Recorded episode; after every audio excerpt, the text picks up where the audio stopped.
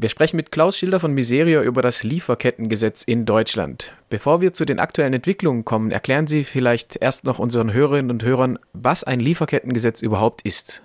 Ja, ähm, das Lieferkettengesetz ist äh, eine Maßnahme, die in der Umsetzung des Nationalen Aktionsplans Wirtschaft und Menschenrechte von der Bundesregierung für den Fall erwogen wird, dass die Unternehmen, die sich ähm, Lieferketten ihrer Verantwortung stellen, nicht die nötige Sorgfalt äh, zur Wahrung von Menschenrechten walten lassen. Also wenn Unternehmen freiwillig nicht genug tun, um Menschenrechtsverletzungen entlang ihrer Lieferketten zu verhindern, dann erwägt die Bundesregierung eine gesetzliche Maßnahme. Die Initiative für ein Lieferkettengesetz ist ja breit getragen und wenn ich recht informiert bin, gab es äh, 2019 bereits auch einen ersten Entwurf für dieses Gesetz. Wo stehen wir da jetzt gerade in diesem Prozess? Ja, das ist richtig. Es gab bereits im letzten Jahr äh, übrigens mehrere Gesetzesentwürfe von verschiedenen Seiten, auch von der Wissenschaft. Äh, derzeit ist es so, dass äh, das Bundesministerium für wirtschaftliche Zusammenarbeit und Entwicklung, das BMZ und das Bundesarbeitsministerium zusammen an einem Gesetzentwurf arbeiten. Das äh, ist insofern zulässig, als dass die Bundesregierung im Koalitionsvertrag gesagt hat, wenn nicht mindestens die Hälfte der Unternehmen, die derzeit befragt werden, menschenrechtliche Sorgfaltspflichten im ausreichenden Maße umsetzen, dann wird eine solche gesetzliche Regelung geprüft. Und ein erstes Zwischenergebnis dieser Befragung hat festgestellt, dass sogar weniger als 20 Prozent der befragten Unternehmen menschenrechtliche Sorgfaltspflichten umsetzen. Also es gibt jeden Grund, äh, an so einer an der Entwicklung eines Gesetzes jetzt zu arbeiten. Jetzt haben Sie sich aber trotzdem von der Initiative für ein Lieferkettengesetz veranlasst gefühlt, Mitte März eine Stellungnahme oder ja, so eine Nachricht zu posten, Corona und die Lieferketten. Was bringt die aktuelle Situation dieser Debatte bei? Warum haben Sie sich veranlasst gefühlt, hier eine Stellung zu beziehen? Ja, es ist klar, dass äh, die Corona-Krise massive Auswirkungen auf die Wirtschaft hat und das nicht nur in Deutschland, sondern global. Ähm, ich habe gerade eine interessante Studie aus Bangladesch gelesen. Dort äh, sind 58 Prozent der Textilfabriken jetzt schon geschlossen. Weitere Schließungen werden folgen, weil die Nachfrage hier in Europa, in den industrialisierten Ländern äh, massiv eingebrochen ist aufgrund der Schließungen vieler äh, Geschäfte. Und das hat natürlich massive Folgen auch für die Arbeitnehmerinnen in diesen Textilfabriken. Schon jetzt sind allein in Bangladesch über eine Million Arbeitnehmerinnen aus den Textilfabriken arbeitslos. Sie sind auf dem Weg nach Hause, oft ohne weiter Lohn äh, gezahlt zu kriegen oder andere Sozialabsicherungen zu haben. Das heißt massive soziale Auswirkungen der Corona-Krise.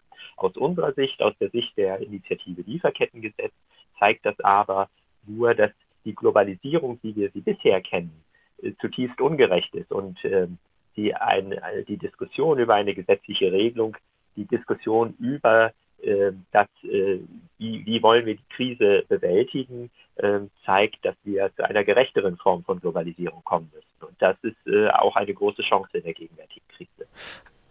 Also wenn ich jetzt über ein Lieferkettengesetz nachdenke, ähm, dann denke ich eher an unwürdige Arbeitsbedingungen, vielleicht einen besseren äh, Lohn, aber in diesem Fall der Pandemie, wenn es das Lieferkettengesetz jetzt schon gegeben hätte, sozusagen, also wenn wir jetzt sagen wir mal mit dem Lieferkettengesetz zwei Jahre früher dran gewesen wäre, das wäre jetzt implementiert, wäre rechtsgültig, was würde sich für die Situation der Arbeiterinnen und Arbeiter in Bangladesch oder Pakistan jetzt ändern?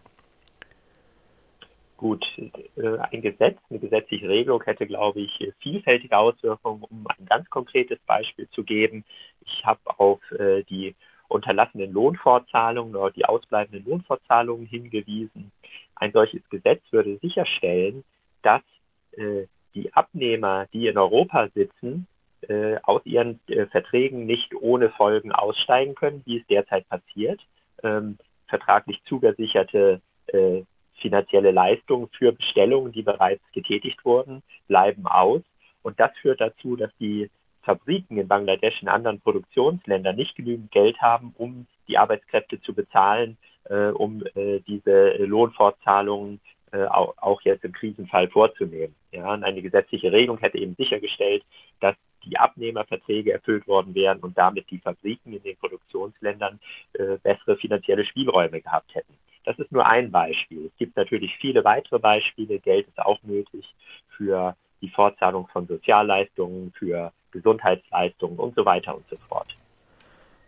Also im Endeffekt geht es darum, die äh, Gewinne und Verluste auch gleichmäßig zu verteilen und eben nicht nur ähm, die Gewinne in dem Abnehmerländern sozusagen zu halten, sondern eben auch gemeinsam dann für die Verluste solidarisch einzustehen.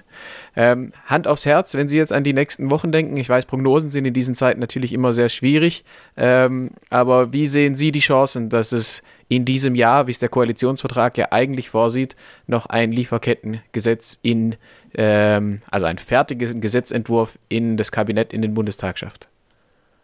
Nun, zunächst mal steht der Zeitplan für die Befragung der Unternehmen. Diese soll im Sommer abgeschlossen sein und dann will das Kabinett ähm, ab Juli über eine gesetzliche Regelung beraten. Das unter der Maßgabe, dass auch die letzte Befragungsrunde zeigt, dass weniger als die Hälfte der Unternehmen die gebührenden Sorgfaltspflichten umsetzen. Von daher gehen wir nach wie vor davon aus, dass die Bundesregierung über einen, eine gesetzliche Regelung beraten wird. Das braucht natürlich Zeit. Die Zeit ist extrem knapp. Wir können uns keine Verzögerung leisten.